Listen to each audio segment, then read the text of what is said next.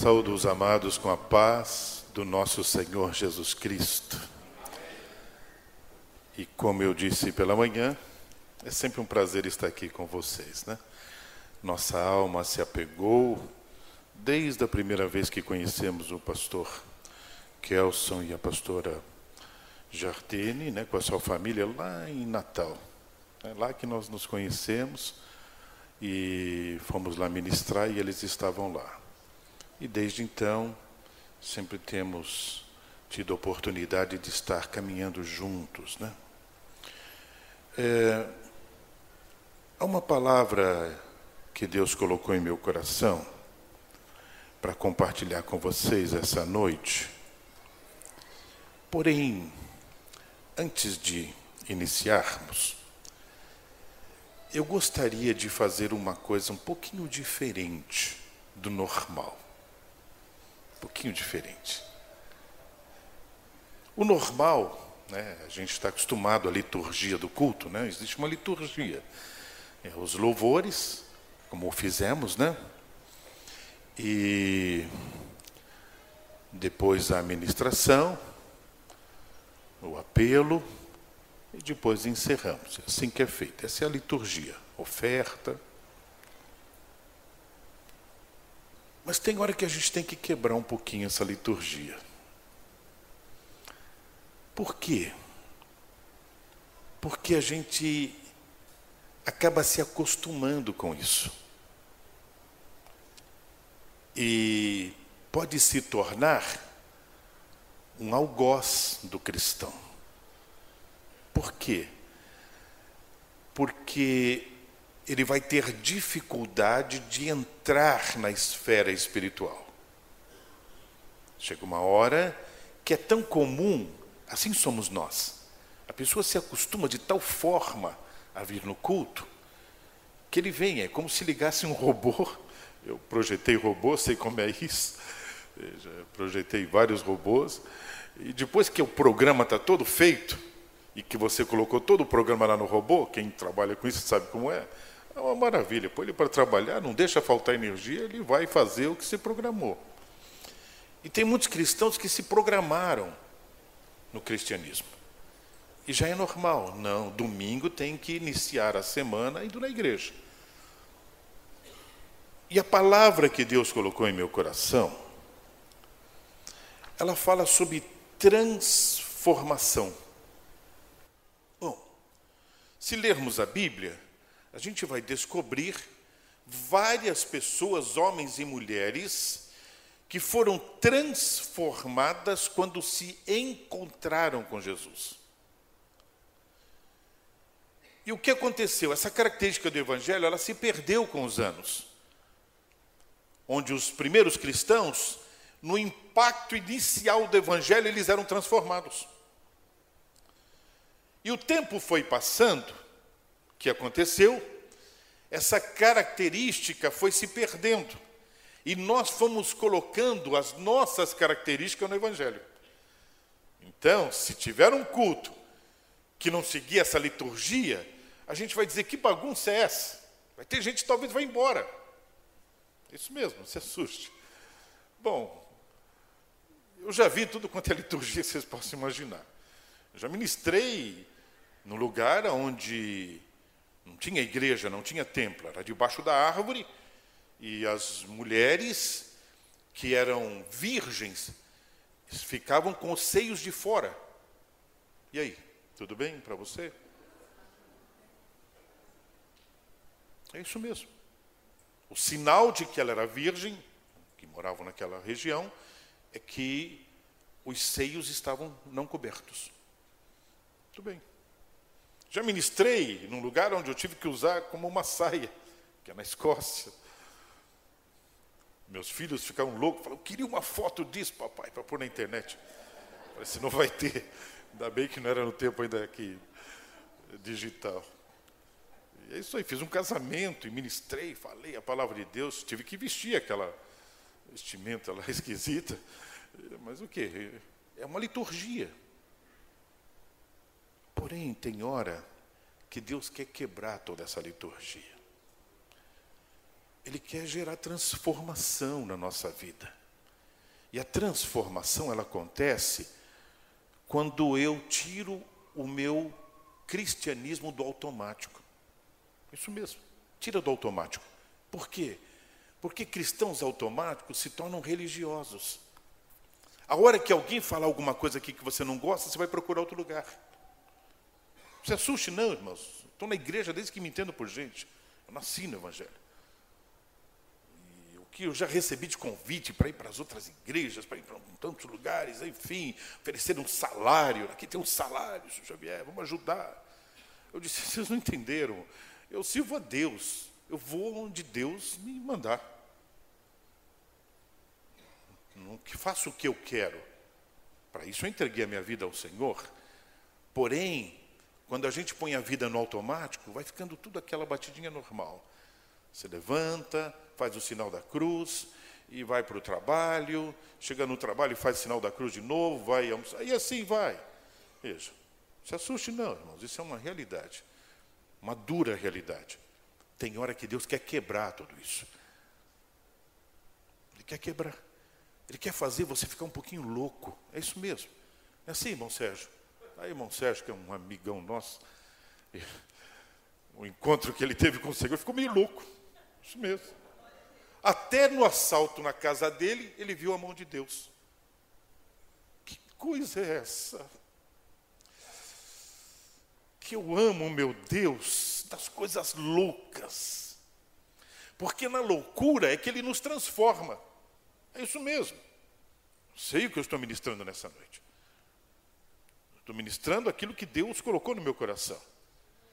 Que tipo de encontro você precisa? Lembra quando você marcou encontro com a sua esposa, que era a sua namorada?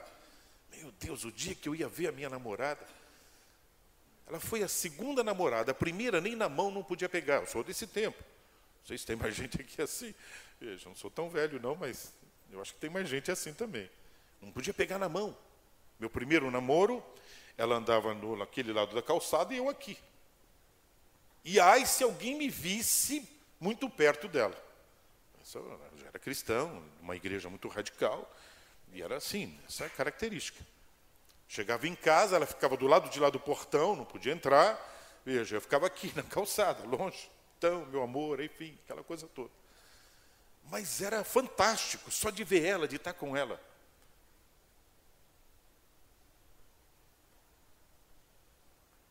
E aí, a gente casa, e parece que entra no automático, nem prazer mais de se encontrar com ela não tem. Assim é o cristianismo. Por isso que Deus quer tirar a vida de cada um de nós desse cristianismo automático. Esse cristianismo automático é assim. Por que você veio à igreja hoje? Estou precisando de uma bênção, pastor. Então, você não vai se assustar? Você entrou no lugar errado, meu irmão. Porque aqui é para quem quer mudar de vida. Esse é o lugar. Se você está precisando de uma bênção, veja, a culpa é tua. Porque a bênção é bloqueada quando eu não mudo de vida. Porque quando eu mudo de vida, a bênção de Deus é automática, é ela que vem atrás de mim, eu não vou atrás dela. Eu não estou inventando nada, isso é Bíblia. A maior transformação que eu experimentei, que eu vi alguém experimentar na minha vida, foi uma numa igreja em São Bernardo que eu nunca vou me esquecer. Nunca. Que encontro você precisa? Que encontro você marcou com Jesus nessa noite? Que tipo de encontro? Será que não está na hora de repensar o encontro que você tem com Jesus? Porque quando a gente se encontra com Jesus, a gente fica imaginando mil coisas. Deus, tu vai estar lá presente. Eu quero ouvir a tua voz. Porém, sempre dentro de tudo isso que você e eu pensamos, existem exigências nossas. E não sabemos porque às vezes chegamos na igreja e vamos embora e não recebemos aquilo que nós pedimos.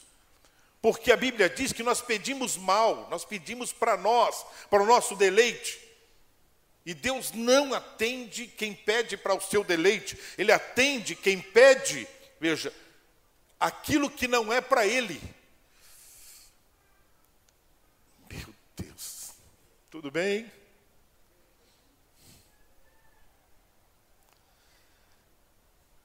Peguei a minha esposa, minha família, meus meninos, estávamos para a igreja. Quando eu cheguei na porta da igreja, em vez de entrar no estacionamento, eu disse para minha esposa: Você desce com as crianças, eu não posso entrar na igreja hoje.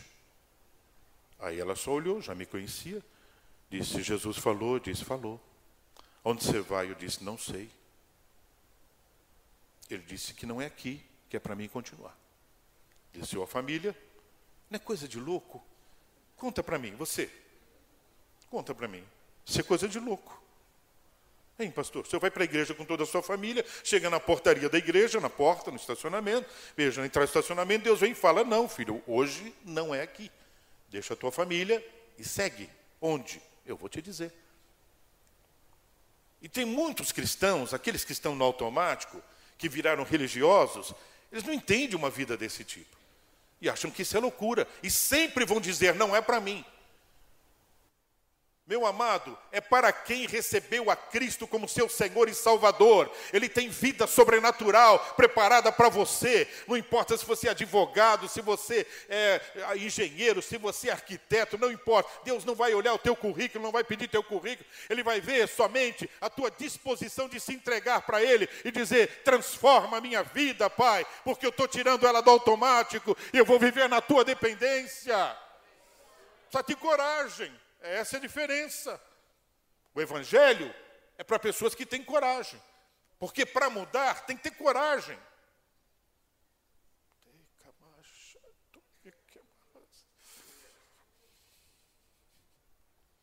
Calma, eu estou aqui me controlando, porque Deus está falando ao meu coração.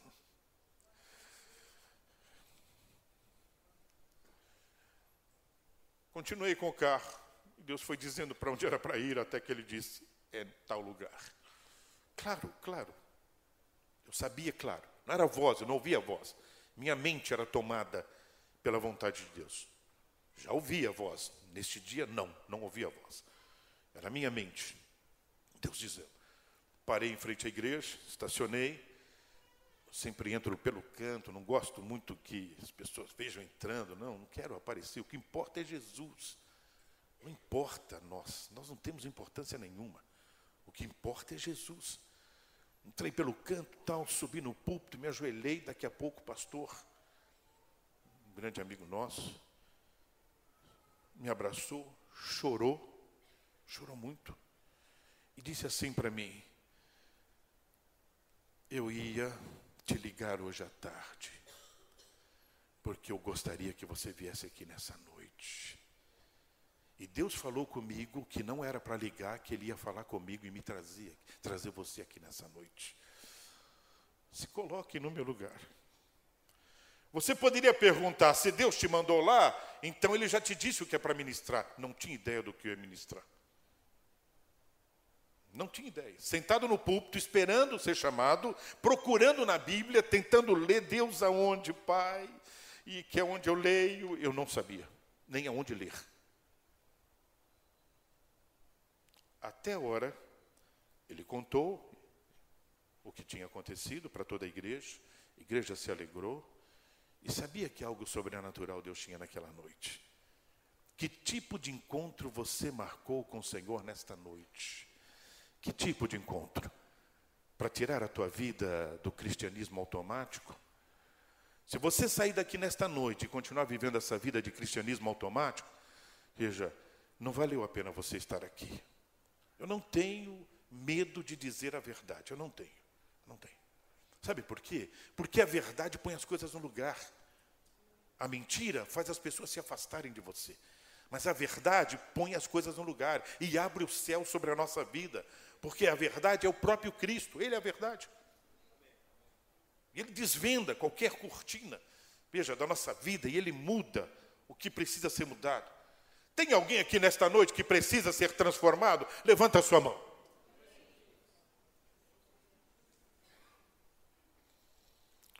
Quer ouvir uma notícia alvissareira fantástica que está aqui ardendo no meu coração? Você entrou no lugar certo nesta noite. Ei, você entrou no lugar certo. Jesus, o que tem poder para transformar, está neste lugar. Quem pode sentir? Quem pode sentir a presença gloriosa de Cristo? Ele está neste lugar. Ele é o único que tem poder para transformar. Então, quando ele encontra alguém que quer ser transformado, se prepara, você vai sair do automático nesta noite e vai entrar no sobrenatural do Senhor. Você não sabe o que vai fazer no próximo minuto. Meu Deus. Eu não tinha essa palavra, não tenho nada disso anotado. Eu só abri a boca. Tem pessoas que entraram aqui nesta noite que precisavam ouvir.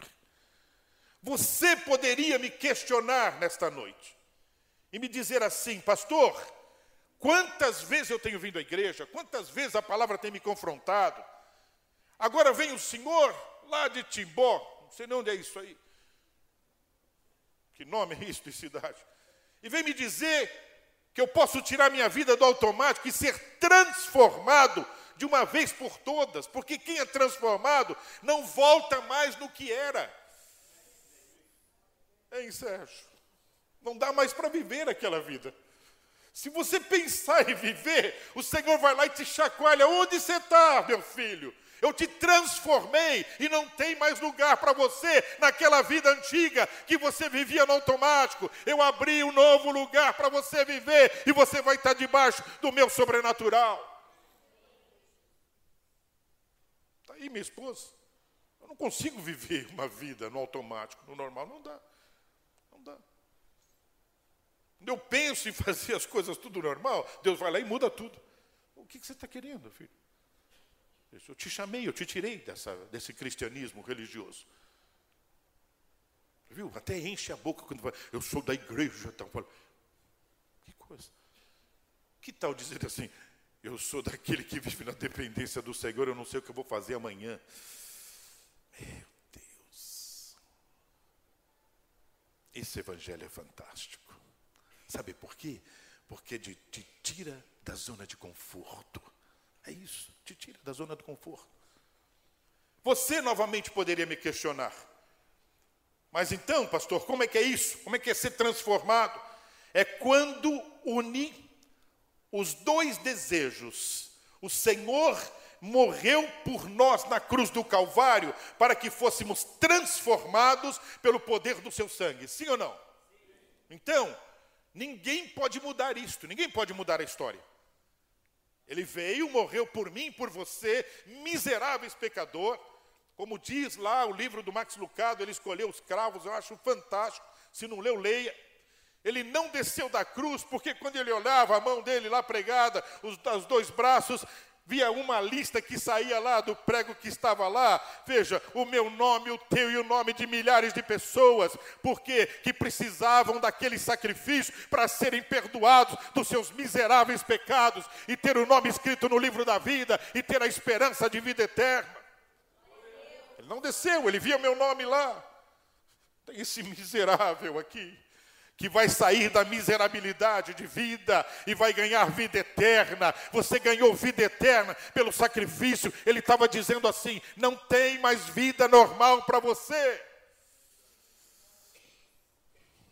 Por isso que não dá certo quando alguém que é cristão quer viver uma vida normal, não dá. Ele fica altos e baixos. É assim. Uma semana estou pastor, que eu não posso ver ninguém, quero falar de Jesus. Na outra, eu não quero que ninguém me veja. Maravilha, meu irmão. Que tal não voltar mais para essa vida? Eu sou portador dessa mensagem nessa noite, eu não tenho pressa. Eu sou o que mora mais longe aqui. Teve um irmão que veio e disse assim no corredor: pode ir até meia-noite, pastor, porque vai ser tremendo. Não vou dizer o nome dele, não. Veja. Já pensou? Que coisa impressionante. Ministrei esse ano na Austrália os obreiros. Nossa, foi tremendo. Era assim, começava. Eu ministrava de manhã, das oito da manhã até uma hora da tarde. Oito da manhã, uma hora, tudo bem? Sabe o que era? Bíblia. Bíblia. Bíblia. Era choro, tinha hora que a gente tinha que parar, porque não aguentava a unção de Deus sobre nós. Almoçávamos durante o almoço, os irmãos ficavam lá em volta da mesa fazendo pergunta. E aquele versículo, pastor? E aquela passagem, aquilo é isso? O que Deus estava querendo dizer? Está dizendo isto. Veja, voltávamos à tarde, novamente estudo, até uma e meia, duas horas, até sete horas. Sete horas saíamos, íamos jantar rapidamente. Veja, comíamos alguma coisa, não era nem um jantar, um lanche, e voltávamos. Quando era oito horas, já estava ministrando, era assim, cantava um louvor, me entregava o microfone, eu já estava ministrando, e até meia-noite. Ainda eu perguntava para o pastor, pastor, é para parar? Ele só dizia assim, continua. Ninguém saía do lugar. Tinha um lanche, ele dizia, então tá bom, terminou essa parte, meia-noite, tem um lanche, comi o lanche, veja, e daqui a pouco reunia todo mundo novamente em volta lá no refeitório e começávamos o culto novamente lá no refeitório até três, três e meia da manhã, e a glória de Deus vinha sobre nós e ninguém saía do lugar. O que é uma vida transformada? O relógio não tem mais valor sobre a sua vida. Não se assuste não, irmãos, isso é uma realidade. Sabe por quê? Porque Cristo, Ele é o dono do tempo. Ele tem uma máquina do tempo. Ele é o dono do tempo. Ele faz o que Ele quiser com o tempo. Quer que eu prove isso? Eu provo isso para vocês. Quantos se entregaram para Jesus há mais de 20 anos atrás? Levanta a sua mão. Quantos? Quando você recebeu a Cristo, há 20 anos atrás, 10 anos atrás, 15 anos, você não se arrependeu da vida que estava vivendo até aquela data? Diz: Meu Deus, que vida foi essa? Sabe o que Cristo fez? Ele trouxe o tempo de volta. Ele disse: Agora, eu estou trazendo todo o tempo, aquilo que você não viveu, que você deveria ter vivido, você vai poder viver agora tudo que você não viveu. Meu Deus. Ele muda o tempo e ele traz o teu tempo do passado e te dá a oportunidade de você viver todo ele novamente agora, mas correto. E ele transforma anos de vida mal vivida, às vezes em um ano, você vive o que você viveu muitos anos, você vive muito melhor. Ele é dono do tempo.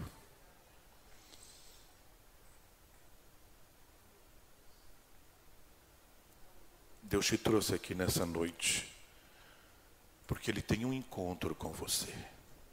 É isso mesmo, Ele tem um encontro com você. Naquela noite, quando eu fiquei em pé, Deus me deu a mensagem.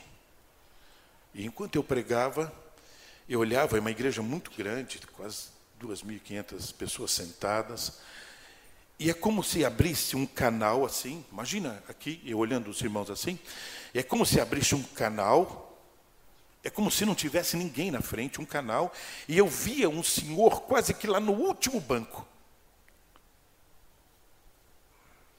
Eu nunca vou esquecer disso na minha vida, nunca. E aí eu voltava a ministrar, daqui a pouco eu olhava de novo e eu via um canal, como se não tivesse ninguém na frente daquele jovem, a igreja estava lotada, veja, e eu via aquele irmão lá no fundo. Eu disse, então, Jesus, ele disse, por isso eu te trouxe aqui. E eu ministrando. E Deus falando ao meu coração: Este homem, ele se entregou para uma legião de demônios, e os demônios querem destruí-lo. E ele colocou uma arma, está debaixo do banco dele no carro, e quando ele sair daqui, os demônios querem induzi-lo a matar toda a família e ele depois vai se suicidar. Esse é o plano dos demônios para a vida dele. Mas eu vou mudar tudo isso. Que encontro você marcou com Jesus nesta noite? Sabe qual é a passagem bíblica que eu uso para falar sobre isso?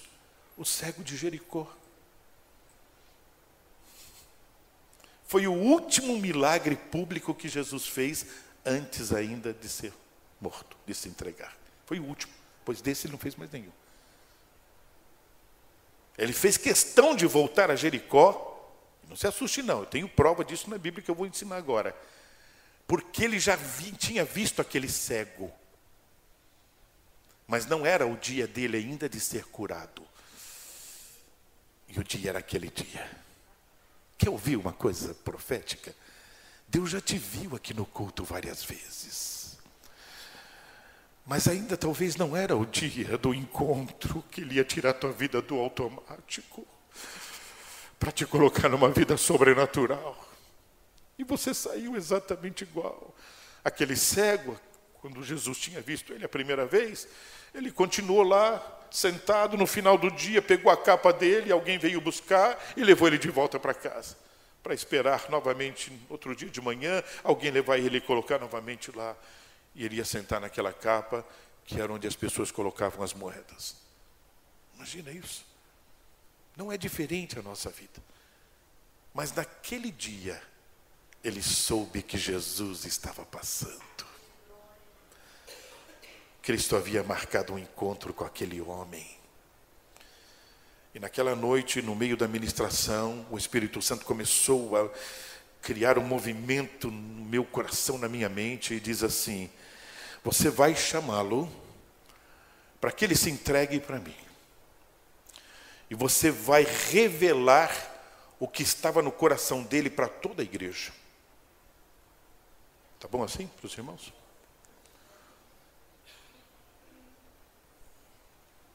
Porque ele vai vir, vai se render e vai sair daqui salvo, juntamente com toda a família. Vocês conseguem imaginar como eu estava? Vocês conseguem imaginar? eu estava que eu não conseguia nem parar onde eu estava. Meu pé pegava fogo, como se estivesse incendiando. E aí, eu fiz o convite. Eu disse: há alguém que está aqui, que precisa de Jesus hoje. Ele marcou um encontro com você. E ele vai mudar totalmente a tua vida. Todos os teus planos vão cair por terra hoje. E esse encontro vai marcar a tua vida de tal forma que você nunca mais vai ser a mesma pessoa. E se você não vier, eu vou te chamar pelo teu nome, porque Deus me disse qual é o teu nome. A igreja ficou num silêncio, parecia que ninguém nem se mexia mais. Porque não era mais eu, não tinha nada a ver com o homem, tinha a ver com Deus.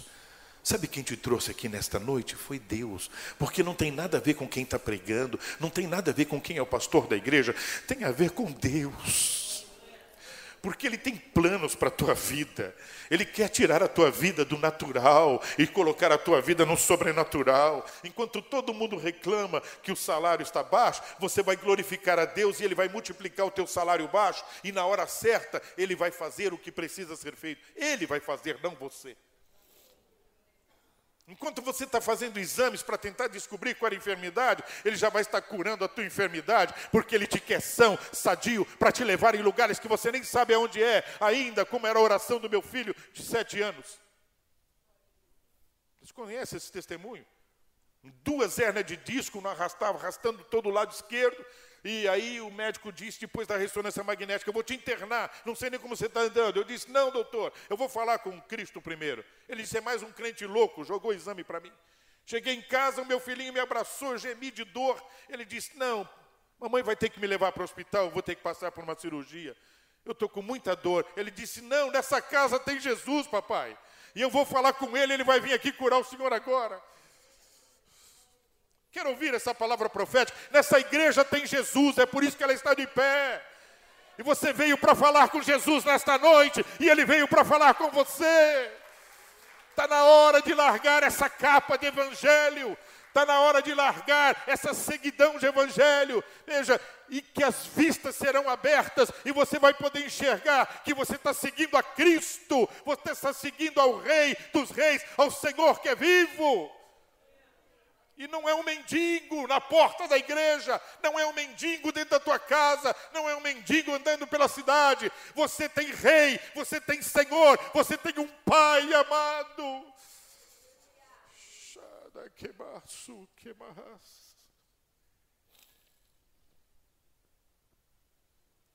E quando eu disse que eu sabia o nome, ele não aguentou, ele ficou em pé e começou a chorar com as duas mãos levantadas.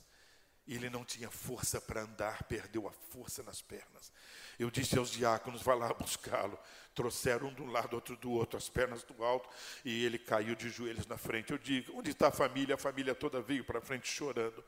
E eu disse para o diácono: agora, ei, dê a tua chave do teu carro para o diácono. Ele vai lá, onde está o teu carro? Está ali, tal lugar. Ele vai lá buscar o revólver que você guardou debaixo do banco. E ele vai trazer porque o teu intento não tem mais valor, porque a tua vida mudou hoje. E ele chorando disse: É, eu não tenho força nem mais para fazer, porque eu precisava de Cristo, eu precisava de Cristo, eu precisava de Cristo. Ele começou a gritar, a família veio toda para frente chorando. Daqui a pouco vem o diácono trazendo a arma carregada na mão, chorando, glorificando a Deus, pois em cima no púlpito eu levantei a arma e eu disse assim: Glória seja dada ao Senhor, porque mais uma vida foi transformada nesta noite. Quando aquele homem se levantou, ele pediu o microfone. Quando deram o microfone para ele, ele disse: É verdade, eu ia matar toda a minha família e eu depois ia me suicidar, mas eu não consigo fazer mais nada disso, porque Jesus entrou dentro de mim e eu estou sentindo uma paz tão grande e eu sei que a minha vida não vai ser mais a mesma. Ei, que encontro você marcou com Jesus nesta noite?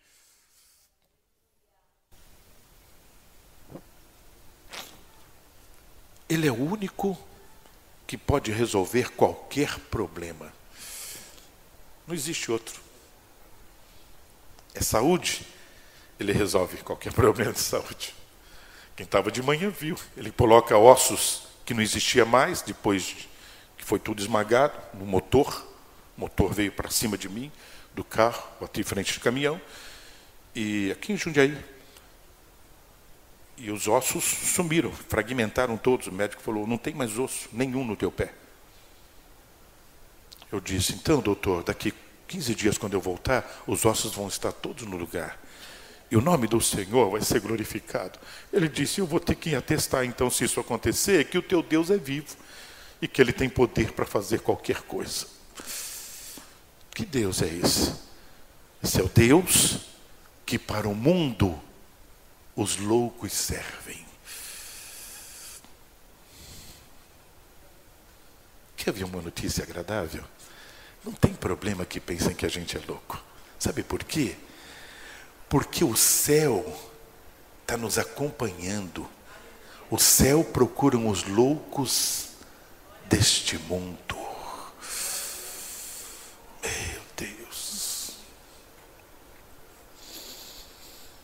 Tem um monte de cristãos que precisam se tornar loucos por Jesus Cristo. Loucos. Porque não dá mais para viver essa vida de cristianismo, veja, sem experiência nenhuma com Deus. Qualquer coisa já. Ah, não vou mais na igreja. Ah, não acredito, acho que não é para mim isso, não, pastor Kelson, isso é para outro. Qualquer coisa, qualquer motivo. A coisa não aconteceu como ele gostaria que acontecesse na igreja, pronto, já quer sair, já quer ir embora, já quer largar tudo. E sai falando mal de todo mundo. Mas agora estava aí com as mãos levantadas, glorificando, louvando a Deus. O que, que aconteceu, meu irmão? E, é que eu estou no automático. Cristão no automático é isso. Veja, não tem experiência particular com Deus. Não tem. As experiências, veja, elas foram na realidade forçadas. É o que se ouve hoje na maioria das igrejas. Tem igreja que eu não posso contar testemunho. Se eu vou contar, as pessoas não acreditam. Falam, não, esse homem, que de onde ele é? Que planeta ele veio? Assim, Sérgio. A pessoa fala, mas tem testemunho que esse, esse homem é louco, não deve ser, deve ser um ET. Deve ser um ET. Veja. E você quer saber?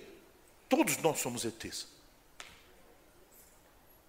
A Bíblia diz que você é ET. Eu sou ET. Nós não somos deste mundo. Está na hora das pessoas desse mundo saber que nós não somos daqui. Sim ou não, irmãos? Se você não é daqui, você vive como alguém, como cidadão do céu vive. As leis que servem para a tua vida não é as leis humanas, são as leis do céu. Você fala, ah, mas espera aí, então, mas não, elas são muito mais apertadas do que as leis daqui. E quem anda debaixo da lei do Senhor, se prepara, vai ter experiência sobrenatural todos os dias. É. Tem pessoas que falam assim, pastor Daniel, parece que eu tenho 140 anos. O senhor tem tanta experiência. Mas eu levanto de manhã e já vou ouvindo Deus falar. Até a hora do almoço, Deus já me deu oportunidade de falar de Jesus para um monte de pessoas. Veja, à tarde, mais um monte de pessoas. Se estou viajando, é no aeroporto, é em tantos lugares, estou vendo Cristo. Veja, pessoas com enfermidade, estou orando por doentes no avião. Enfim, e daqui a pouco a pessoa me manda um WhatsApp, já estou melhor, olha, aquela oração foi tremenda. Eu preciso conhecer esse Jesus, eu preciso conhecer esse Jesus. E eu lendo, chorando, dando glória a Deus, assim sozinho. Entenderam? Na realidade, o sobrenatural, ele procura homens e mulheres que querem sair dessa vida, desse cristianismo automático. Chega de viver esse cristianismo automático. E eu não tenho medo de ensinar isso, irmãos. Eu estou ministrando isso aqui na frente da minha esposa, que me conhece, ela sabe como eu levanto, ela sabe como é minhas madrugadas. Tem madrugada que Deus me desperta duas vezes, três horas, depois quatro horas de novo. Isso aí, oro uma meia hora, 40 minutos, veja, daqui a pouco ajoelho, daqui a pouco deito, daqui a pouco o Senhor desperta de novo. Então, filho, estou te esperando. Quatro e meia, quatro e pouco, estou lá, de novo de joelho. Então, Jesus, e Ele vai me dizer como é que vai ser o dia.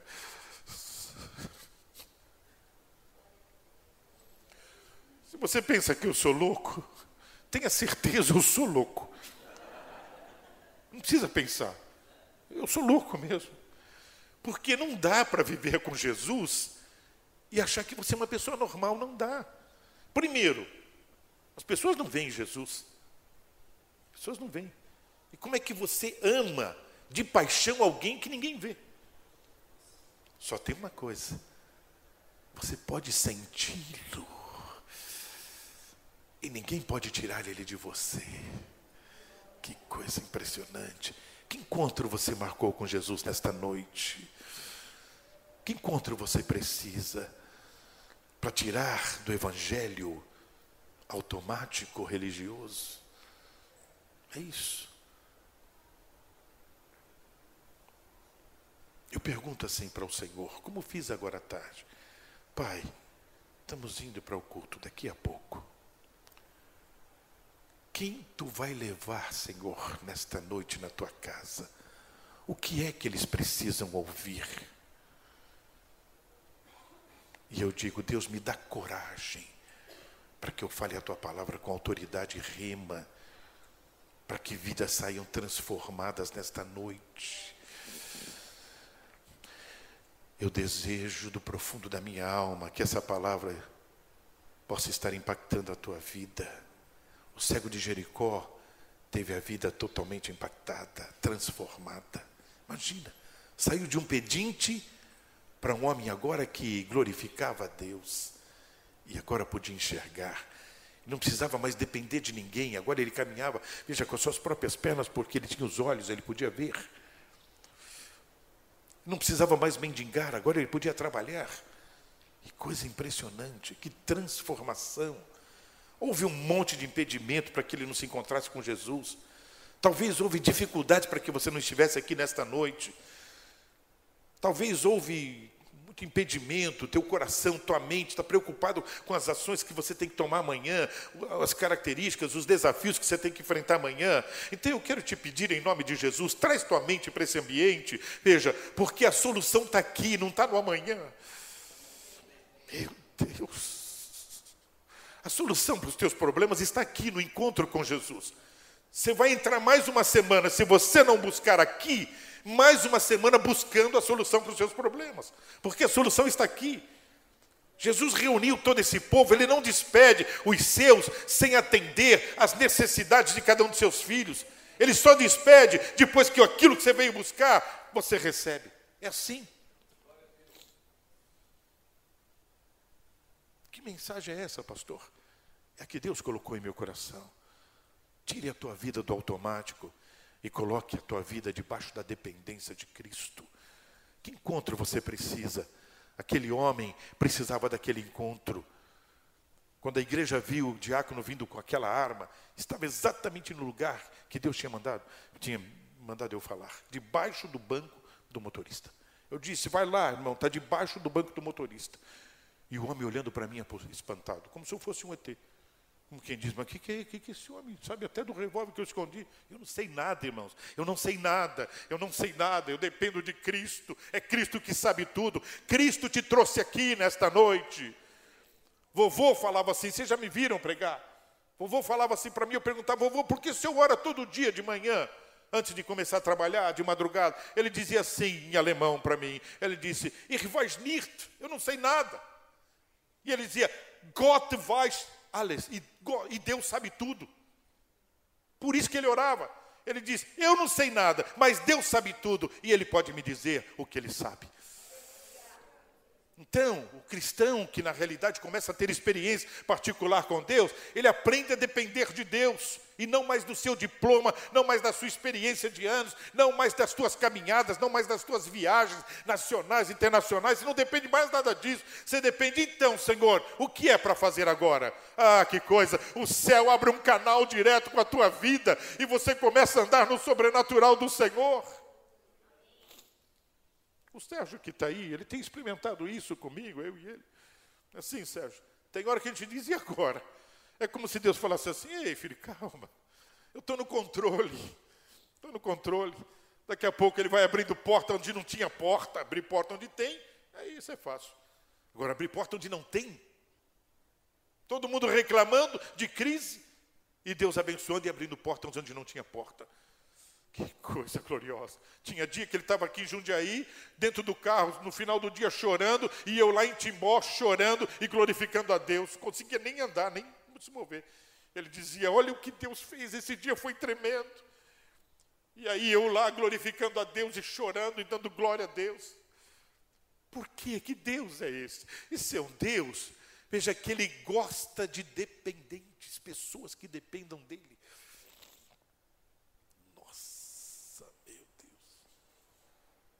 Tem cristãos que acham que quando vai ser crente, veja, maravilha, ser cristão e Deus vai usar tudo que eu tenho, Deus vai usar como eu sou, na minha característica. Meu amado, em nome de Jesus, você não tem nada que Deus precise. Meu Deus. Fala, Deus. Meu Deus. Eu não tenho nada anotado disso aqui. Isso aqui é outra coisa. Quer saber? A maioria das frases nem passa na minha mente. Eu só abro a boca porque Deus ama essa igreja, Deus ama esse povo. Deus ama, que trouxe aqui para falar com você, para te chacoalhar e dizer: Ei, filho, tenho vida diferente para você. Ei, vida, ei, filho, eu reservei uma vida diferente para você. Você quer entrar nela? Você está disposto a tomar essa decisão? Parar de confiar no que você estudou, no que você é, no que você guardou. Ainda tem aquele, aquela reserva lá. Veja, Deus te ama tanto que Ele vai lá e tira toda aquela reserva e faz pegar fogo, faz sumir.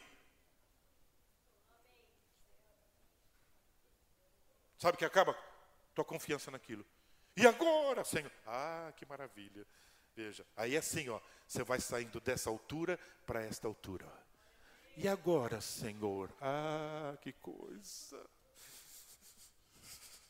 É como se o pai dissesse: estava esperando esse momento de você se dobrar diante de mim. Eu tenho o que você não tem. Eu sei o que você precisa, que você nem sabe que precisava. Você agora está no lugar certo. Você agora está no altar. Veja, e no altar eu vou dar o que você precisa e você nem sabia que precisava. E o teu coração não vai estar mais nas coisas deste mundo. As tuas garantias não vão estar mais porque você ainda respira e tem saúde e porque tem poupança e porque tem casa alugada e porque tem isso. Veja, mas você vai aprender a confiar em mim e o céu vai se abrir na tua vida. E quando pensarem que você acabou, eles vão ver eu levantando a tua vida e o meu nome ser glorificado na tua vida, na tua casa, porque eles vão saber que eu sou teu Deus. E você não confia mais nada disso que é passageiro. Meu Deus. Há muitas passagens na Bíblia, no Velho e no Novo Testamento, que dizem por que eu preciso orar. Porque a oração é um ato de fé. Sim ou não? É um ato de fé. A oração é algo sobrenatural. Não tem explicação humana. É um ato de fé. E o que é um ato de fé? Um ato de fé é acreditar que vai se tornar possível aquilo que é impossível. Um ato de fé. Aleluia. Coisa tremenda, né? É uma coisa tremenda. E quando Deus quer operar dessa forma? É quando eu tenho a humildade de reconhecer, estão ouvindo? Quando eu tenho a humildade de reconhecer que eu não posso mais depender de mim, porque o mundo sabe que eu entreguei minha vida para Deus. Se você entregou para Deus, você tem que depender dele. É uma coisa natural, uma coisa natural. Querem ver? Quantas mulheres que aqui estão que são mães? Quantas? Levanta a mão. Quantas são mães? Quando o bebê nasceu, mãe, de quem esse bebê dependia? Total. Sim ou não, mães? Me ajudem. Total. Você conseguia deixar ele, veja, sozinho? Não. Você deixava ele ainda, que não conseguia nem ter coordenação motora, comer sozinho? Não. O que você tinha que fazer? Ele dependia 100% de você, porque nasceu agora. Tem cristãos que estão 20, 30 anos na igreja e precisam nascer para aprender a depender de Deus. Nossa. Mas acham que têm autonomia e estão causando um monte de sofrimento a si e a todas as pessoas com quem ele interage e vive. Porque ele não tem autonomia, ele é ainda uma criança. Quando Deus dá autonomia?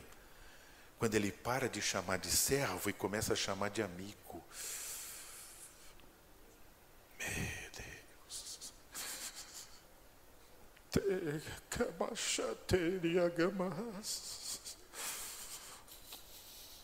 Eu não sei qual instante T que isso acontece. Eu não sei se precisa um ano, dez, cinco. Eu não sei. Para cada pessoa muda, varia. Deus faz como Ele quer porque ele tem o raio-x, ele sabe como é o meu coração e o seu.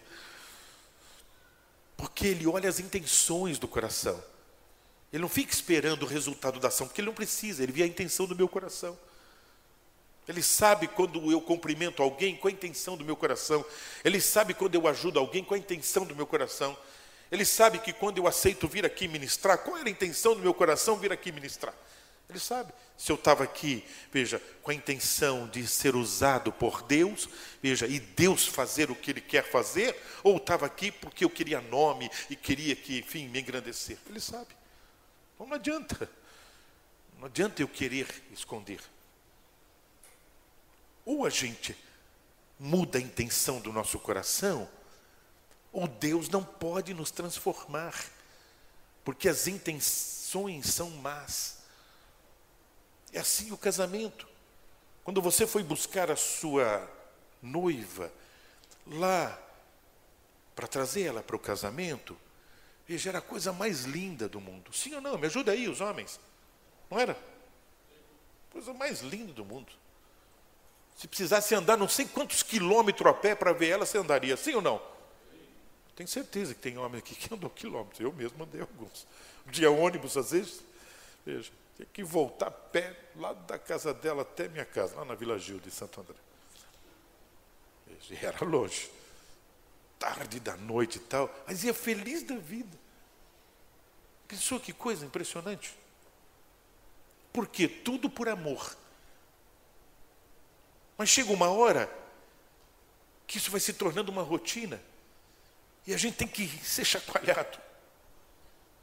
Aí às vezes eu pergunto assim para ela: Ei, tem alguma coisa que eu preciso melhorar? Precisa ter coragem, né? Para perguntar. Ela só olha assim, para, estou dando o direito dela dizer. E sei que vou ter que ter humildade de pedir para ela me ajudar. É, posso falar? Pode. É, e se você não fizesse mais tal coisa? Ah, dói. Mas daí ao mesmo tempo vem, você foi buscar ela lá na casa dos pais dela. E você assumiu o compromisso diante de Deus que você ia cuidar dela e dar o teu amor para ela. E aí, o que, que você vai fazer? De que adianta você pegar o microfone e pregar depois, se você não consegue amar nem as pessoas que Deus colocou na tua vida? Entenderam? Entenderam? Chega de hipocrisia, chega. E eu sei que às vezes o que ela vai pedir vai ser difícil. E aí eu digo para ela: Você pode me ajudar, meu amor? Eu não vou conseguir mudar sozinho. Ah, tem vezes que ela vem e pega o meu rosto assim, diz: Eu estou aqui do seu lado. Ah, que coisa. São só 44 anos. Com a mesma mulher, tá bom?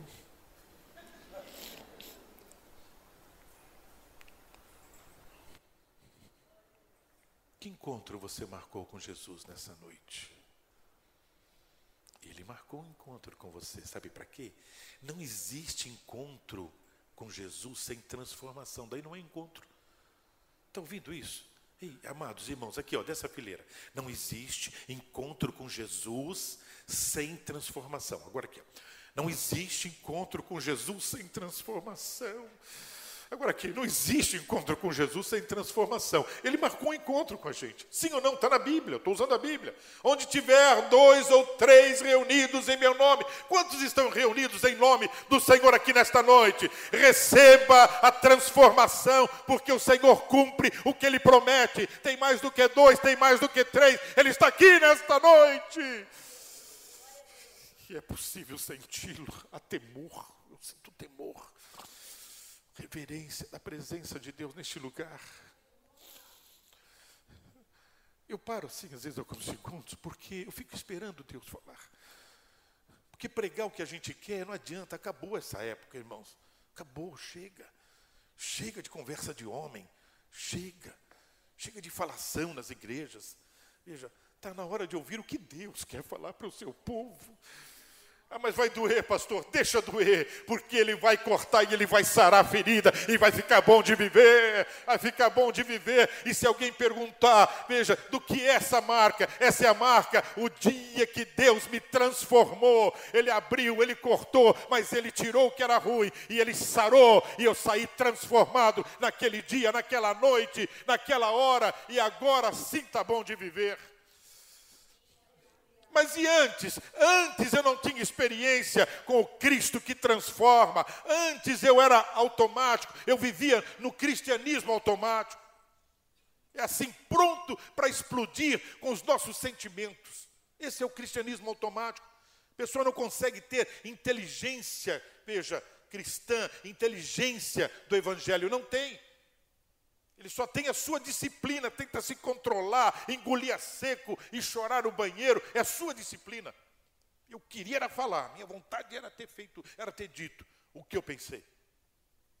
Você não veio aqui para falar. Você veio aqui para ser transformado nesta noite.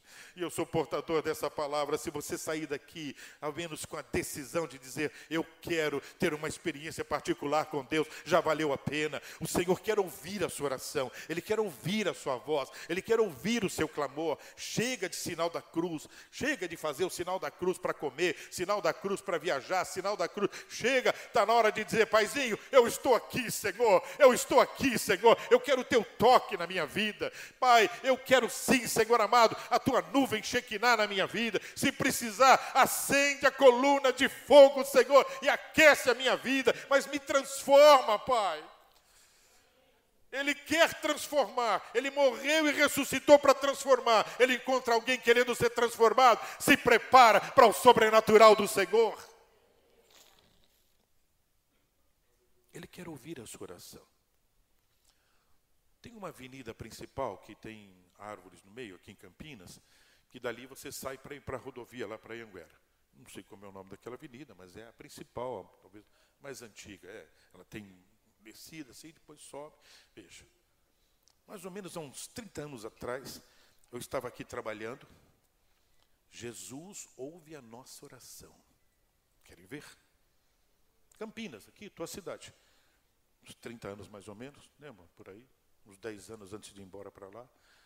estamos lá 20 anos, 30 anos. Estava indo para Jundiaí para orar por uma empresa que estava cheio de demônios. Era assim, demônios. As pessoas, os, os trabalhadores chegavam lá para entrar, para trabalhar, e começavam a ficar doentes, doentes, não tinham força nem para andar, para subir escada. De lá já saía com ambulância e a produção não conseguia mais produzir, tava, o que estava pronto, iam, a empilhadeira ia pegar no estoque, tudo amarrado, tudo bem fixo, e quando levantava, que ia pôr no caminhão, estourava todas as embalagens e não conseguia pôr nada no caminhão. Imagina isso. E aí esse homem ouviu uma ministração num determinado lugar que eu fui ministrar, acho que até foi em Jundiaí mesmo, Veja, na festa da uva, me convidaram para ministrar, e eu tive lá, isso há muitos anos atrás, 30 anos atrás, e aí ele foi impactado com aquela mensagem. Bíblia, Bíblia, Bíblia. Foi impactado.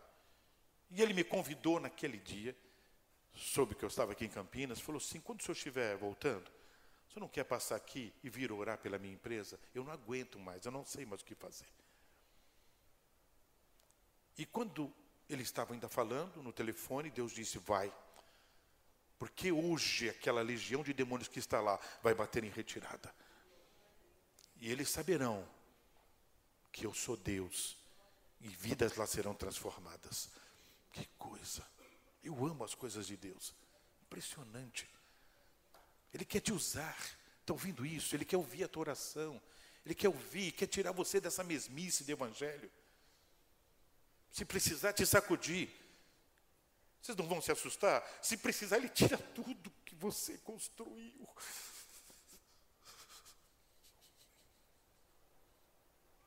Mas você vai ganhar a vida com Deus, isso é o que vale. O restante não tem valor nenhum, é tudo esterco, serve para nada. Entenda isso. Estou saindo naquela avenida orando, era mais ou menos umas quatro e pouco da tarde, 30 anos atrás.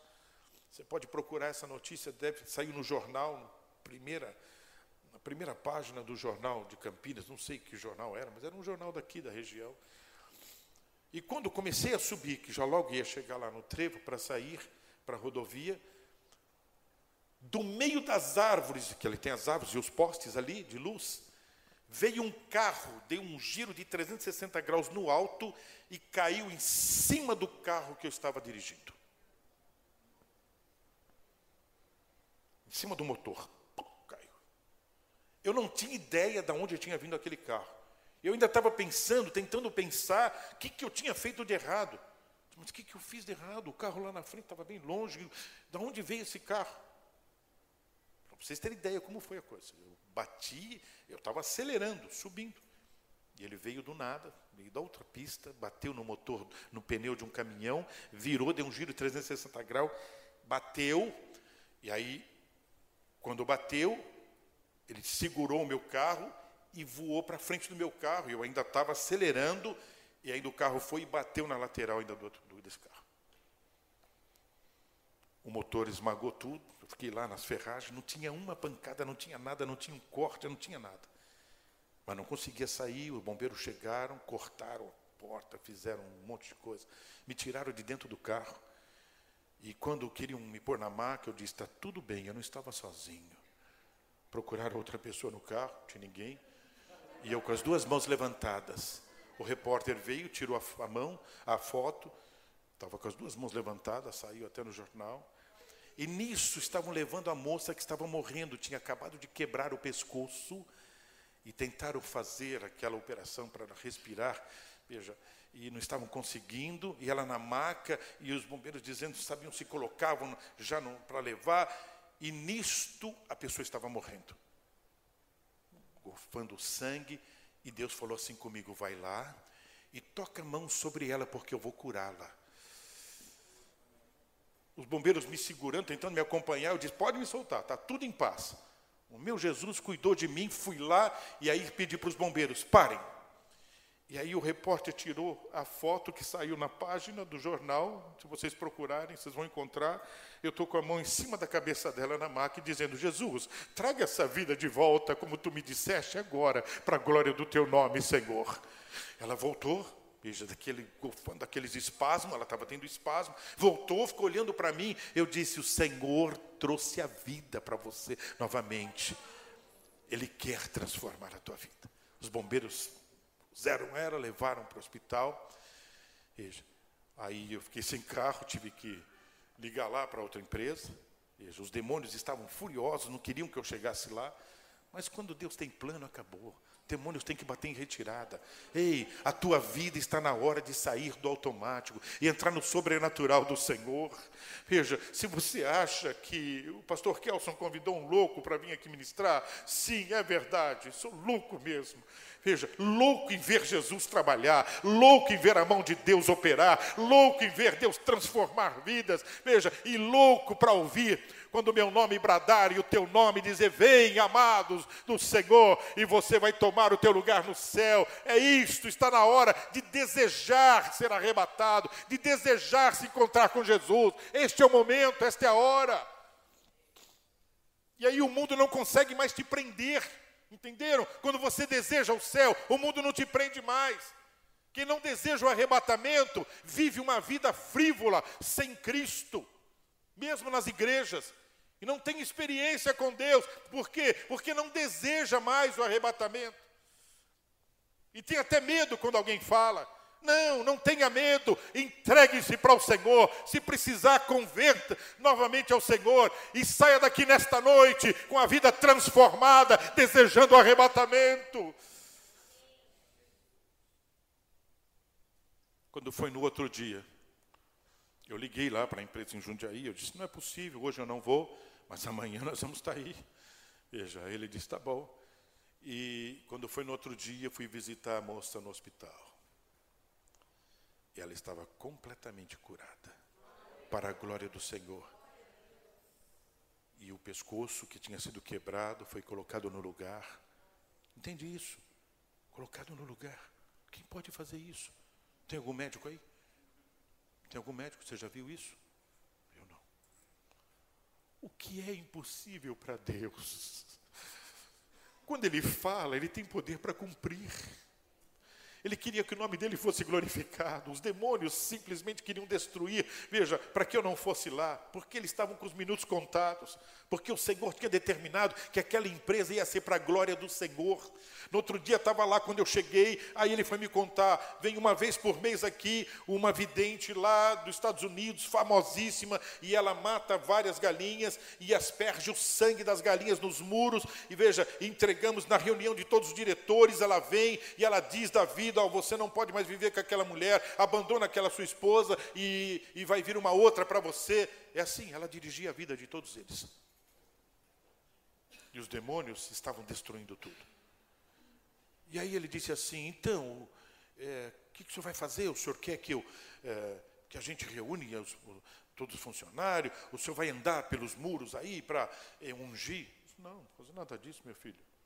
Veja, Todos os demônios que estão aqui vão bater em retirada. Veja, e eles não têm mais lugar aqui. Eu só vou falar com Jesus. Para ele basta somente uma palavra. Reuniu todos os funcionários. E eu preguei o evangelho para todos eles, fiz o apelo, vários deles se entregaram para Jesus, e eu só disse assim no final da oração: Hoje, os demônios que aqui estavam, acabou o tempo de vocês, batam em retirada, porque Cristo é quem vai mandar neste lugar, e é Ele que vai ser adorado e vai ser louvado neste lugar. Veja, os, os funcionários não ficaram mais doentes, as cargas não mais se perdiam, as máquinas voltaram a funcionar, não tinha mais problema, enfim, e a glória de Deus se manifestou naquele lugar de uma forma tremenda. Ele começou a instituir um culto por semana de adoração ao Senhor. A vidente nunca mais veio lá, quando soube e disse assim: ah, agora está vendo um cristão aqui, um crente, e aí fazem culto e diz: então eu não posso mais pôr o pé aí, porque os que caminham comigo não caminham com eles coisa boa. Que maravilha. Você quer essa palavra profética? Os que caminham com o Senhor não caminham com eles, caminham com você. Entenda isso.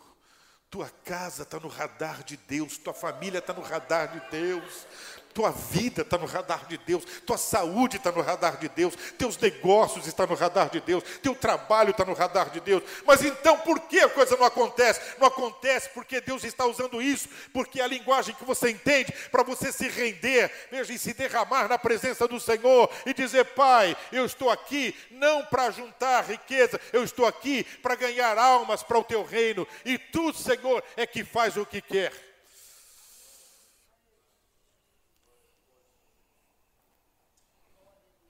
Jesus quer ouvir a sua oração. Ele quer ouvir o seu clamor. O que mais ele quer fazer? Enquanto já vamos terminar. Jesus é o único que se importa com a sua dor. Já viram? Você conta às vezes a dor para alguém, a pessoa, ah, puxa, é mesmo, tal. Só que a pessoa vai embora, ela esqueceu. Não podia fazer nada. Experimenta contar para Jesus. O que te incomoda? O que, que te incomoda, meu irmão? Experimenta contar para Jesus. Ele é o único que se importa com a tua dor. Ele te trouxe aqui nessa noite para te dizer isso. Se precisar se entregar para Jesus de novo, essa é a noite que Deus preparou. Eu vou embora amanhã cedo para Timbó. Se tiver alguma reclamação, pastor, tem meu WhatsApp, tem meu e-mail. Veja, pode mandar reclamação, dizer, pastor, tudo aquilo que o senhor pregou, quando eu pus em prática, agora eu estou ficando meio louco também. Veja, eu estou vendo o Senhor agora falar comigo, eu estou vendo Ele se mover ao meu redor, eu estou vendo os anjos. Ah, glória seja dada ao nome do Senhor. Você vai ver Ele abrir porta onde não tinha porta. Você vai ver Ele falar com você e te mandar para lugares que você nunca imaginava que podia entrar. E os demônios que estavam querendo frear a tua vida vão bater em retirada no nome de Jesus. Por quê? Porque os que estão com você têm mais poder do que aqueles que estão lá querendo te incomodar. A tua casa será guardada pelo Senhor, os teus filhos serão guardados pelo Senhor. Então, em nome de Jesus, saia daqui transformado nesta noite. Ele se importa com a tua dor, mas ele quer ouvir de você que mais? Ele é o único que deseja o melhor para nós. Os pais desejam o melhor para os seus filhos. Sim ou não, pais? Me ajude, mães.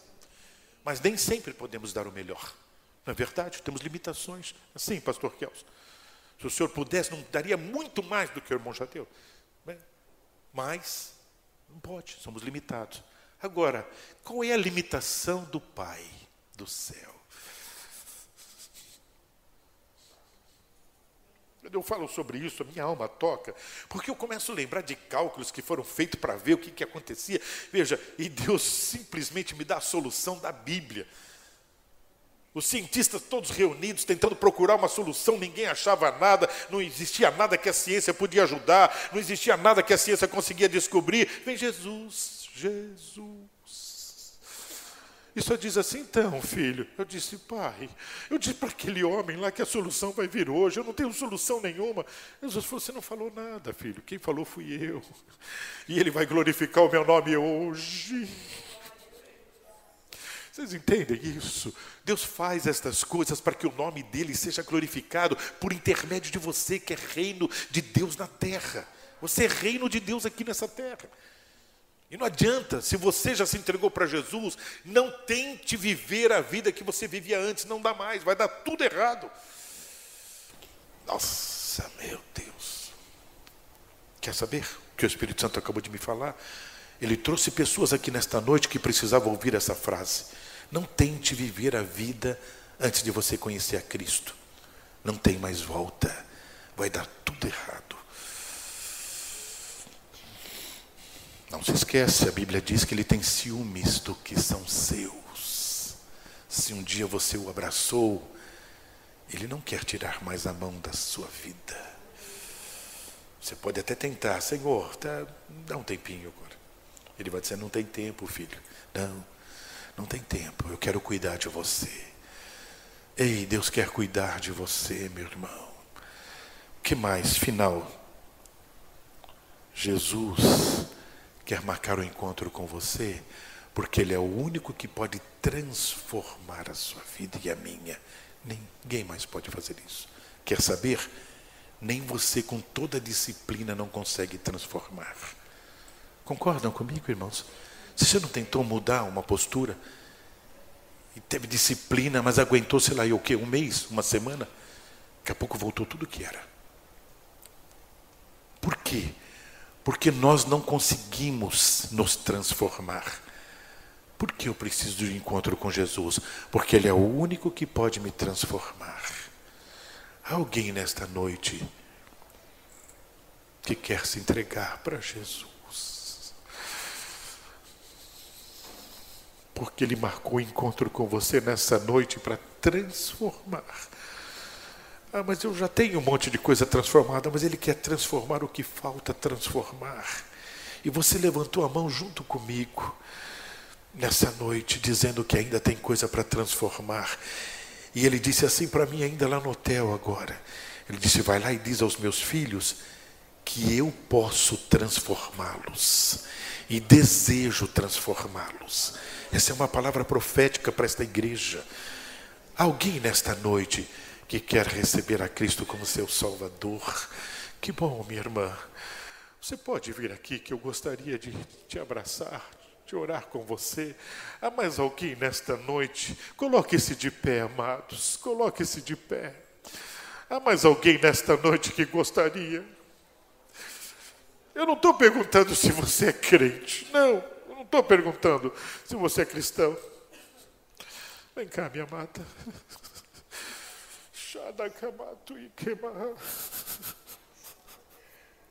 Eu só estou perguntando se você quer ser transformado, o que falta ser transformado. Então vem aqui. Eu queria orar com você, eu queria levantar um clamor. Beija Cristo para você com a tua vida. Alguém nesta noite, aqui tem lugar, aqui tem espaço. Que bom, que bom que vocês estão vindo. Abrace abrace ela. Isso. Isto pode vir. Cristo marcou encontro com você nesta noite, comigo, com cada um de nós. Se precisar se entregar para Jesus de novo, se entregue. Se precisar tomar a decisão de começar tudo de novo, comece. Se precisar ter a coragem de dizer, Pai, eu não quero mais viver a vida que eu vivi até aqui, eu quero viver uma vida diferente. Pai, eu quero ter paz, eu quero ter esperança, eu quero viver debaixo da tua alegria, Pai. Ele também quer, mas ele queria te ouvir. Ele queria ver a tua coragem de tomar a decisão de ser transformado, porque vai abandonar o velho homem, a velha mulher, a velha natureza, vai morrer de uma vez por todas. É isto, teu eu, o teu ego, o meu ego, o meu eu vai morrer. É isso que aconteceu. Um dia o meu ego, o meu eu teve que morrer. Eu tive que parar de acreditar que o meu estudo me fazia uma pessoa diferente, que a minha experiência, veja, científica, de conhecimento científico, veja, me fazia alguém diferente, e descobrir que eu não sabia nada, que eu não era nada, que eu não era ninguém. Sem Jesus não vale a pena viver. Sem Jesus não vale a pena nem pensar, sem Jesus não vale a pena continuar. Veja, só vale a pena a vida com Jesus. E Ele te convidou e te trouxe para estar aqui nesta noite para te dizer que Ele te ama e Ele quer ver a tua vida transformada, sair da mesmice, sair do evangelho automático, que é somente religiosidade, veja, e começar a viver experiência tua particular. Nada mais faz você desanimar quando pensam que vão te desmotivar, a glória de Deus vem sobre a tua vida, te coloca em pé e você vai poder glorificar ao Senhor no meio da angústia. A fornalha aquece e você sente a presença de Deus. Aleluias, aleluias. A hora que o Senhor disser que veio as pessoas que Ele queria que viesse, eu já paro. Há mais alguém nesta noite que tem coragem de dizer, Pai, eu sei porque tu me trouxeste nesse culto nesta noite. Eu sei porque eu vim aqui. Porque eu não podia mais continuar vivendo essa vida, veja, de cristão, simplesmente sem experiência particular com Deus. Eu não podia. Eu precisava viver uma vida diferente. Para isso Jesus te trouxe aqui. Se quiser, venha com lágrimas. Se quiser, traga sua família. Veja, e venha abraçado com a sua família e passe por transformação todo o teu lar. Você vai olhar para sua esposa, o amor restaura. Você vai olhar para o teu marido, o amor restaura. O perdão começa a ter lugar muito rápido e você perdoa imediatamente e não precisa mais lançar nada em rosto. E a glória do Senhor começa a se manifestar entre vocês, na tua casa, no teu lar. O enfermo põe o pé lá na tua casa e vai sair curado, porque vai estar a glória do Senhor naquele lugar.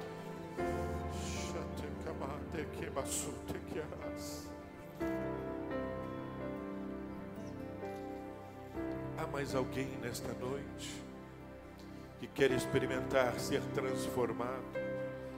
A vida do sobrenatural. Uma das coisas que o pastor Kelson ficou marcado quando ele me fez esse convite, ele escreveu assim no WhatsApp. Escute isso agora.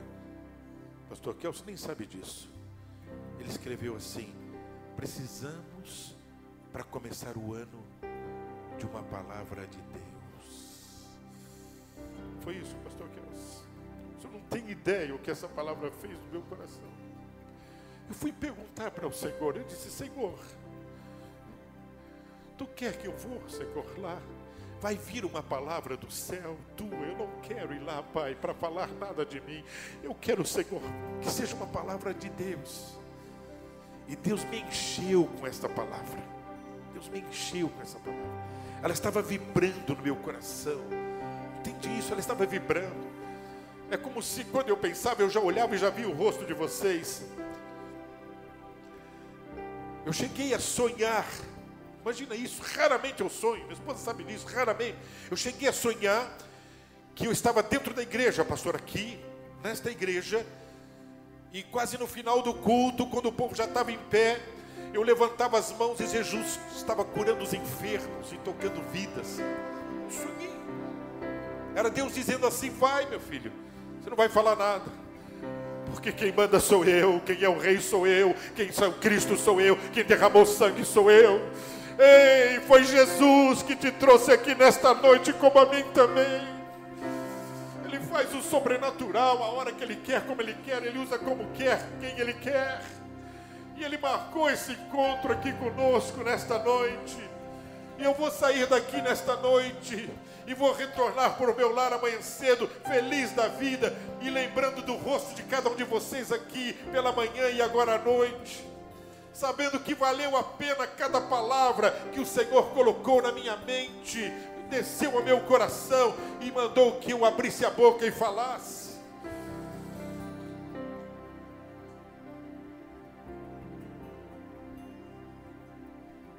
A Bíblia diz assim: Fazei prova de mim, fazei prova de mim. Sabe por que Deus permite que a gente sabe que alguém está doente? Quando alguém vem e diz assim para você, vou ter que ir no hospital, talvez vou ter que passar por uma cirurgia. Pensa, por que Deus permitiu que aquela pessoa falasse isso para você? Porque Deus estava querendo usar a sua vida para você dizer imediatamente para aquela pessoa: não, venha cá, meu irmão. Lembra o meu filho? Dizer: Não, pai, nessa casa tem Jesus. Quer receber essa palavra profética? Nessa casa tem Jesus. Nessa casa tem Jesus. Nessa casa tem Jesus.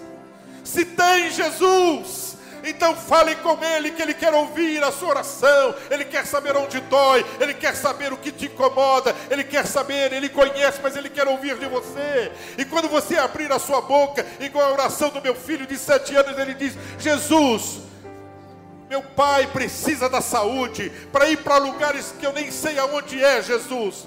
Então, Jesus, o que tu está esperando para vir curar ele? Oração de uma criança de sete anos. Eu não consegui orar, eu só chorei. Daqui a pouco eu abri os olhos, ele sacudiu a manga da minha camisa e só disse assim: Então, papai, está curado. Até enquanto ele orava, a dor ainda era insuportável. Ele é abraçado ainda comigo, veja, apertando aqui embaixo na coluna. Quando ele disse assim: Está curado, papai como uma mão entrou aqui atrás e arrancou toda a dor, e eu saí falando línguas estranhas, pulando com ele no colo e glorificando ao Senhor. E desde aquele dia, veja, fiz nova ressonância, continua totalmente esmagado, totalmente os discos, mas não tenho mais dor, não tenho mais problema de movimento. E os médicos disseram: é impossível, isto é impossível. Eu disse: é impossível porque a mão de Deus, enquanto a mão de Deus estiver na tua vida, você vai viver o impossível. Então você veio aqui nesta noite para receber essa dose de transformação tremenda, e é só o começo. Terá que Feche os seus olhos, Pai. Aqui estão os teus filhos, é a tua igreja amada, comprada com teu sangue, Senhor. Às vezes não sabemos para onde ir, às vezes não sabemos, Pai, com quem às vezes começamos a consultar, Senhor, o mundo digital, achando que vamos encontrar resposta. Às vezes começamos a mandar WhatsApp para tantas pessoas, Pai, mas a resposta está muito mais perto de nós do que nós imaginamos. Tu nos trouxe aqui nesta noite para dizer que tu quer transformar, tu quer transformar, tu quer tirar o nosso pé, Pai, a nossa confiança das coisas deste mundo e colocar toda a nossa confiança nas coisas do céu, Pai restaura a nossa fé, restaura a nossa fé, Pai, restaura os muros que foram caídos, que foram derrubados, Senhor, fecha todas as brechas, Senhor amado, em nome de Jesus, Pai, e recebe cada lágrima aqui derramado nesta noite, recebe cada clamor aqui nesta noite,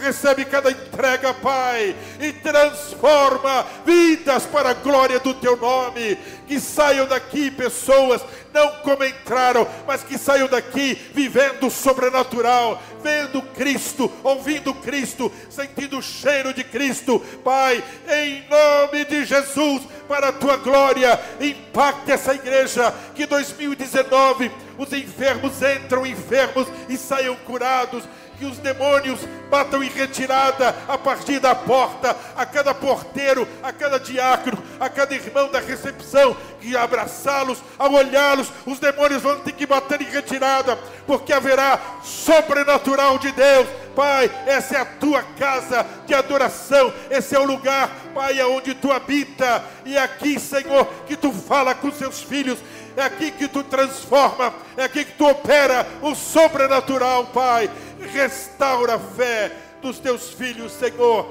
e tira vidas do automático, tira vidas do cristianismo, Senhor, somente aparente, e faz vidas, Senhor, transformadas, cheios do Espírito, sabendo que o deserto com Cristo é o melhor lugar para viver, em nome de Jesus. Em nome de Jesus, ó Pai, para a tua antes ainda desse louvor.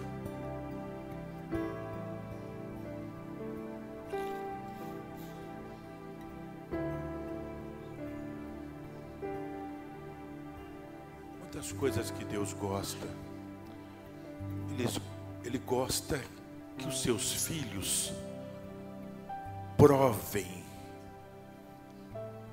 a presença dEle que Ele prometeu em nossa vida. Como é isso? Ele gosta, ele gosta que a gente prova. Vocês não vão se assustar, tá bom? Eu tenho que dizer isso. Enquanto eu orava, o Senhor colocou isso no meu coração. Quando você sai lá do teu lugar, quando você sai lá do teu lugar, veja, nenhum homem consegue mexer no coração de um outro homem ou de uma mulher. Veja, e fazer com que ele tome uma decisão no âmbito espiritual. Por mais experiência de púlpito que uma pessoa tenha, se preparou, veja, a pessoa talvez vai chorar, vai se sentir, veja, tocado, mas não vai ter força para sair do seu lugar. Agora, quando alguém tem coragem, porque a palavra de Deus entrou na divisão da alma, e a pessoa já levanta, vem chorando e sai lá do seu lugar e vem para cá. Sabe o que, que acontece isso no céu? No céu, imediatamente, o céu volta os olhares para aquela pessoa. Por quê? Deixa eu lhe explicar. Porque quando isso acontece, o céu vai agora, a Bíblia diz assim: os olhos do Senhor procuram os fiéis. Quando alguém toma essa ação, ele está dizendo assim para o céu: chega daquela vida, chega, eu não quero mais aquilo. Eu entendi a tua palavra, Senhor, e eu quero ser fiel. Sabe o que aconteceu? Acabou a procura do Senhor na tua vida. Ele para de procurar um fiel porque ele encontrou. Você teve coragem de sair do teu lugar e dizer com essa atitude para o céu que você quer andar agora como um fiel. Antes o Senhor estava te procurando e os olhos dele não podiam parar na tua e na minha vida enquanto não éramos fiéis. A gente vivia para satisfazer as nossas vontades. E muitas coisas nem entendíamos e colocava, ah, pus na mão de Deus, mas ficava sofrendo por aquilo. Mas quando somos fiéis, meu Deus, o que eu tenho que ministrar, ser profeta, é isso. Quando somos fiéis, o trabalhar de Deus é automático, porque eu não sei o que é bom para mim, e Deus sabe. Então eu não peço o que é bom para mim, eu só espero Deus enviar o que Ele quer que seja para mim. É o contrário. E aí a velocidade é fantástica. Por quê? Porque quando eu espero o que é bom para mim, não vai vir. E o tempo vai passar, é como se caísse no esquecimento. Mas quando eu espero o que Deus sabe que é bom para mim, e porque agora Ele viu fiel, é automático, não vem nem antes e nem depois, vem na hora certa. E aí o viver com Deus se torna tremendo porque você para de ser um pedinte na igreja. Você para de ser um pedinte. Senhor, me ajuda, me ajuda, ajuda meu tio, ajuda minha tia. Para de ser um pedinte. O que você faz? Veja, você é usado para ser o canal das bênçãos dos outros. Meu Deus, tudo bem? Tenho que repetir isso. A partir de hoje, você vai ser usado, você vai ser usada para ser um canal de bênção para os outros. Sabe qual é a boa notícia? É que quando você é canal, uma parte da bênção fica também na tua vida.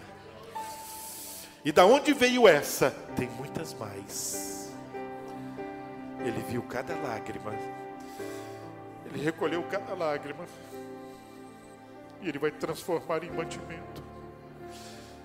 Abraça o seu irmão do lado, dá um abraço demorado, está suado, não tem problema. Deixa.